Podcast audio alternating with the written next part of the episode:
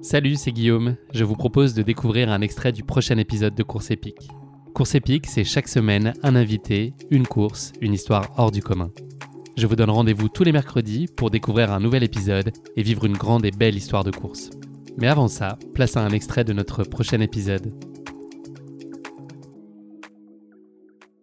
Est-ce que tu peux nous raconter euh, quand et comment est née cette idée de participer au championnat de France euh, des 100 km Est-ce que c'est un long et calculé cheminement dans lequel s'inscrivait par exemple ta participation et puis ton RP au marathon de Valence en décembre dernier Ou est-ce que la décision elle est venue peut-être plus tard ou autrement?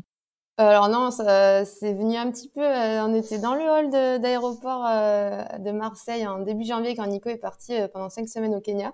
Et, euh, et puis voilà, j'avoue que j'étais un petit peu euh, triste qu'il s'en aille pendant tant de temps. Et puis bon, je pense qu'il s'est dit, il faut que je lui trouve quelque chose là pour l'occuper euh, pendant ces cinq semaines. Et du coup, je lui dis, ouais, je sais pas si je fais un marathon, qu'est-ce que je fais au printemps, etc.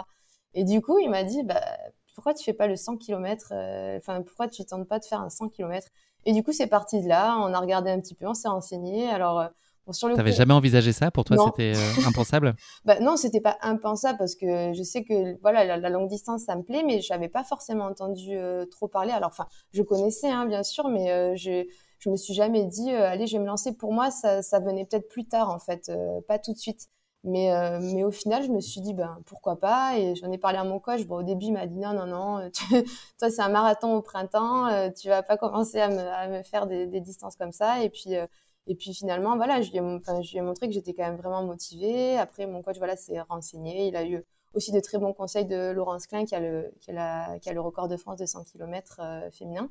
Et elle l'a rassure aussi. Elle lui a dit que, que voilà, c'était pas parce qu'on faisait un 100 km qu'après on ne pouvait plus faire de marathon ou quoi que ce soit. Enfin, je veux dire, c'est pas, voilà, c'est une course, on va dire entre guillemets comme une autre. Et puis après, si jamais c'est le marathon qui me plaît vraiment, je peux redescendre sur marathon. Et voilà, c'est pas, c'est pas euh, comment dire, c'est parce que je fais 100 que après l'année prochaine je vais faire 200 ou 300 quoi. Je veux dire non, ça c'est pas c'est pas dans ce but là quoi. Mais du coup non, c'est arrivé un petit peu un petit peu comme ça en janvier euh, grâce à Nico et puis euh, puis au final je regrette pas parce que j'ai vraiment adoré donc euh, c'était c'était le bon choix.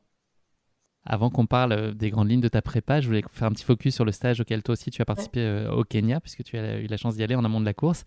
comment ça se passe concrètement ce type de stage? Et puis quel est, quel est son rôle et quels bénéfices toi tu y trouves que tu trouves peut-être pas dans d'autres contextes? Qu'est-ce qu'il y a vraiment de très spécifique à la façon dont ça se passe euh, sur place? Alors moi déjà je voulais aller là-bas pour découvrir l'endroit parce que Nico était déjà allé, il m'en avait beaucoup parlé, il m'avait dit que c'était vraiment génial, etc. Donc euh, au-delà de au-delà, au-delà de la prépa, je pense que même si j'avais pas eu de prépa particulière ou quoi, je, j'y serais allée euh, juste pour voilà voir et m'imprégner un petit peu de, de cette culture et de enfin de cette vie là-bas. Et, euh, et, au final, on avait prévu d'y aller. Et c'est vrai que quand on a commencé à parler du 100 km, je me suis dit que ça pouvait être vraiment le bon moment parce que c'était la, moi, c'était la première fois que je participais à un stage de course à pied. Donc la première fois que je passais, euh, voilà, deux semaines et demie, trois semaines à faire vraiment euh, que ça, que de la course à pied. Et, après, bah, les bénéfices du Kenya, on les connaît un petit peu, c'est, c'est l'altitude en fait, parce qu'on est à 2200 mètres d'altitude. Et donc, euh, du coup, euh, bah, l'entraînement euh, est plus dur et forcément, à la redescente, on, a, on, a les, on a ces bienfaits en fait, de, de l'altitude. Donc, donc, du coup, c'était, c'était vraiment ça. Et puis, c'est aussi, je pense, le fait de pouvoir se consacrer qu'à ça. C'est-à-dire qu'on n'a rien d'autre à penser que, que, courir, se reposer, faire des soins, faire, en fait, faire ce qu'on aime toute la journée. Quoi. Donc, c'est vrai que c'est, ça, c'était vraiment, enfin, je pense que c'est vraiment le, le plus. Quoi. Tu es venu avec Jérémy ou est-ce qu'il y a sur place des gens qui se chargent de t'encadrer et te définir un programme compte tenu de tes objectifs et qui te prennent euh, en main sous leur aile pour, euh, pour organiser tes journées? Alors au niveau du plan, non, c'est mon coach qui m'a fait le plan, mais lui, il a pas pu, euh, il, avait pu accompagner Nico en janvier, mais là, il a, il, a, il pouvait pas se, se, libérer encore, mais il a, il m'avait fait un plan, voilà, que j'avais juste à, à, suivre en fait. Et après. Euh, Donc, tu es très autonome dans ton quotidien, en fait. C'est toi qui gères globalement comme tu veux les sorties et tu, tu, tu fais ce que Jérémy avait mis au programme. Oui, voilà, c'est ça. Jérémy, il me fait le plan. Et après, bien sûr, il me dit toujours tu adaptes en fonction de ta fatigue, en, fonction de ça. Mais, euh, mais sinon, non, non, voilà, je, je suis son plan. Il n'y a pas forcément des sorties collectives organisées ou autres. Euh, bah, là, c'était un peu compliqué parce que j'étais la seule à préparer voilà, le 100 km. Parce qu'en fait, on était au Running Center. Donc, c'est un centre là-bas qui, qui, est un peu propre à la, à la course à pied. Et, ça, c'était vraiment génial. On était super accueillis. On était aussi avec d'autres coureurs, etc., de, différentes aussi nationalités. Et c'est vrai que c'est super intéressant de pouvoir partager, euh, pouvoir partager ça avec d'autres personnes et, même là-bas sur place, c'est vrai qu'il y a toujours quelqu'un qui court, donc on on peut jamais se retrouver seul. Mais après, moi, voilà, j'avais une prépa un petit peu particulière, donc au vu de mes sorties longues, c'est vrai que je les ai fait, faites souvent seule, enfin avec Nico du coup, qui m'accompagnait soit en vélo, soit en courant.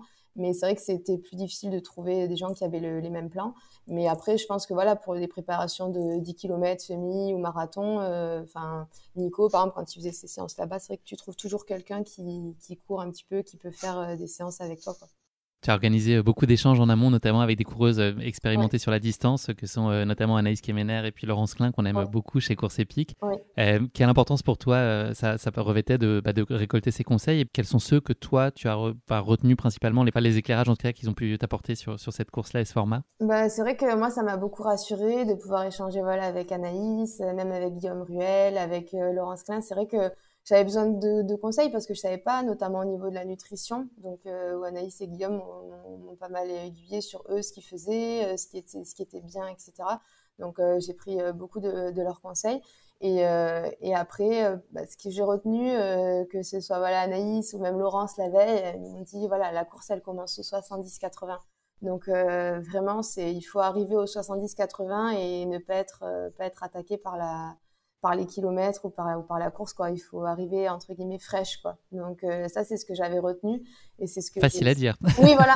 Moi c'est ce que à un moment donné pendant la course j'étais au 60e j'avais les jambes dures et tout ça. Je disais à Nico j'ai les jambes dures tu crois que ça craint? Ça veut dire que je suis pas fraîche.